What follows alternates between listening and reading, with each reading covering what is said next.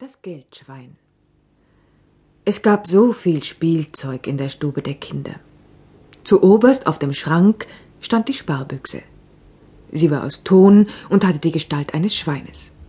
Sie hatte natürlich eine Spalte im Rücken, und die Spalte war mit einem Messer größer gemacht, damit auch Silbertaler hineingehen konnten. Und zwei waren schon hineingegangen, außer vielen Schillingen. Das Geldschwein war so vollgepfropft, dass es nicht mehr rasseln konnte.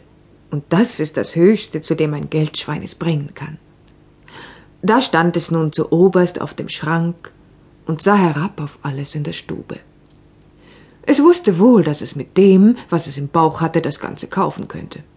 Und das bedeutet ein gutes Bewusstsein haben. Daran dachten auch die anderen, wenn sie es auch nicht sagten. Es gab ja anderes zu reden. Die Kommodenschublade stand halb offen und dort zeigte sich eine große Puppe.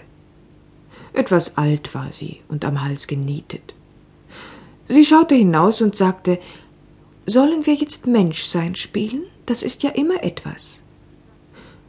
Und dann gab es einen Aufruhr, selbst die Bilder an den Wänden kehrten sich um. Sie wussten, dass sie auch eine Kehrseite hatten. Aber es geschah nicht, um zu widersprechen. Das kleine Puppentheater wurde gleich so aufgestellt, dass es gerade hineinsehen konnte. Sie wollten mit Komödie anfangen, und dann sollte es Tee und Verstandesübung geben. Und damit begannen sie sofort. Das Schaukelpferd sprach von Training und Vollblut, der Kinderwagen von Eisenbahnen und Dampfkraft, das war ja alles etwas, das in ihr Fach schlug und wovon sie sprechen konnten. Die Stubenuhr sprach von Politik, Sie wusste, was die Glocke geschlagen hatte, aber man sagte, sie ginge nicht richtig. Der Rohrstock stand da und war stolz auf seine Spitze und seinen Silberknauf. Er war ja beschlagen unten und oben. Auf dem Sofa lagen zwei gestickte Kissen, sie waren reizend und dumm. Und dann konnte die Komödie beginnen. Alle saßen sie und schauten zu und es wurde darum gebeten, man möge knallen, klatschen und lärmen, je nachdem es einem gefiele. Aber die Reitpeitsche sagte, sie knalle nie für die Alten, sondern nur für die Unverlobten. Ich knalle für alles, sagte die Knallerbse. Irgendwo muss man ja sein, meinte der Spucknapf. Das waren nun so die Gedanken eines jeden beim Ansehen der Komödie. Das Stück taugte nichts, aber es wurde gut gespielt. Alle die Spielenden kehrten die bemalte Seite dem Publikum zu. Sie waren nur von der rechten Seite anzusehen und nicht von der Kehrseite. Und alle spielten sie ausgezeichnet ganz über die Rampe hinaus. Der Faden an ihnen war zu lang, aber so taten sie sich umso mehr hervor.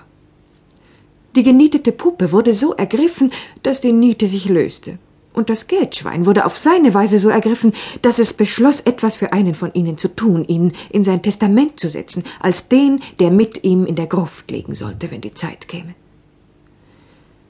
Es war ein wahrer Genuss, so dass man das Teewasser aufgab und bei der Verstandesübung blieb. Das nannte man Menschsein spielen. Und darin war keine Bosheit, denn sie spielten nur. Und jeder dachte an sich und daran, was das Geldschwein denke. Und das Geldschwein dachte am weitesten. Es dachte ja an Testament und Begräbnis. Und wann trifft solches ein? Immer ehe man es erwartet. Knack, da fiel es vom Schrank und lag auf dem Boden in Scherben und Stücken, während die Schillinge tanzten und sprangen, die kleinsten surrten, die großen rollten, besonders der eine Silbertaler, er wollte ordentlich hinaus in die Welt.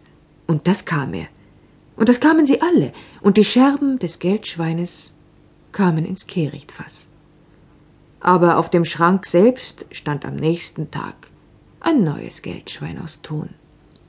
Es war noch kein Schilling darin, deshalb konnte es auch nicht rasseln. Darin glich es dem andern. Das war immerhin ein Anfang. Und damit wollen wir enden.